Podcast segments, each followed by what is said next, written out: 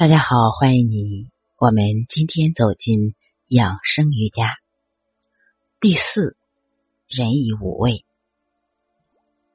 黄帝内经》中有“天四人以五气，地四人以五味”。这里的“十”字读作“四”，是给别人吃的意思。大地给予了人类酸、苦、甘、辛、咸五味。中医认为。五味与人体的五脏、自然界的五行、空间中的五方相对应。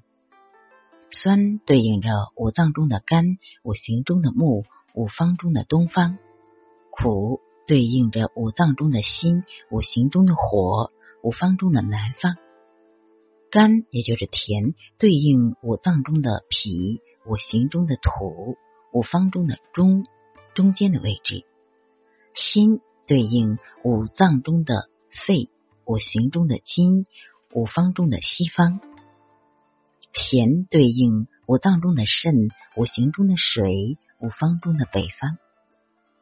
酸字在《说文解字》里的解释是醋，就是醋的意思。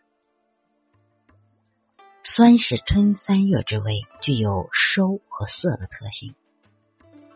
苦有速降的作用，黄连之苦可使气机下沉，胃气下行，故黄连可治疗因胃气上涌造成的打嗝等病症。辛在《说文解字》里指的是椒，即花椒或姜一类的东西。吃了这类东西后，使人流眼泪。辛味有发散解表、行气行血的作用。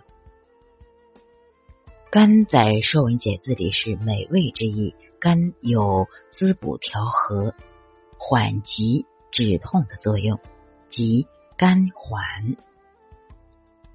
咸具有使东西变软的特性，也具有润下的作用，即让东西往下行的作用。古代养生家彭祖的彭祖摄生养性论里说：“无味不得偏。”格酸多伤脾，苦多伤肺，辛多伤肝，肝多伤肾，咸多伤心。咸多伤心，中医认为心主血脉。咸东西吃多了，就会抑制血的生发和输布，使血的粘稠度增加，易导致心脏病。苦多伤肺，中医认为肺主皮毛，苦主降，多食苦味的东西会降气，导致气血不能上行，以滋润皮肤，导致皮肤枯槁、汗毛脱落。心多伤肝，中医认为肝主筋，过食辛味的东西就会损伤筋脉的张弛性，使手的筋脉失去弹性，手指甲干枯。酸多伤脾，特别是冬天，特别是我们这个春天，中医认为脾主肌肉。酸具有收敛的特性，如果食用过多酸味的食物，会使肝气生发太过，而抑制中央脾土，影响到脾的健康。外在的表现就是肌肉角质会变厚变硬，尤其在秋季，多表现为嘴唇的不滋润、外翻和肿胀。肝多伤肾，中医认为肾主骨，肝味的食物吃的过多，就会抑制骨头的凝练功能，出现骨头疼痛的症状。而肾也主毛发，肾气虚弱的话，毛发就容易脱落。牙齿是肾的外线，所以爱吃糖的小孩易得揪齿。中医养生之道中，对于饮食方面一再强调清淡二字。五味过重就会伤身。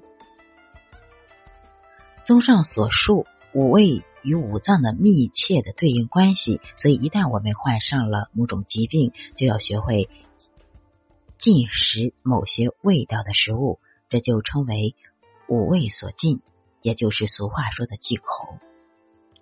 黄帝内经灵枢五味论中提到，肝病忌辛，不要吃辣的；心病忌咸，心脏病不要吃咸的；脾病忌酸，脾胃不好的少吃酸的东西；肾病忌甘，肾病就不要少吃一些个甜的东西；肺病忌苦，如果肺不好就少一吃一些苦味的东西。假如你患上了肺病，肺主一身之气，而苦味主降，食用了苦味的食物，就会使本来就不足的肺气宣散出去，导致病情加重，对身体造成更大的损伤。同理，有肝病的话，就要禁食辣的味；有心病的话，就要少吃咸味的食物。有脾病的人就不要吃酸的食物，有肾病就不要吃甜的食物。道理还是在于平时要注意饮食的清淡问题上。淡养淡则养中土脾胃，就是养护了我们人体赖以滋养一切的地的问题。一切先从脾胃后天之本养起。好，今天就到这里，感恩你们五行五味。五方，好，就到这里。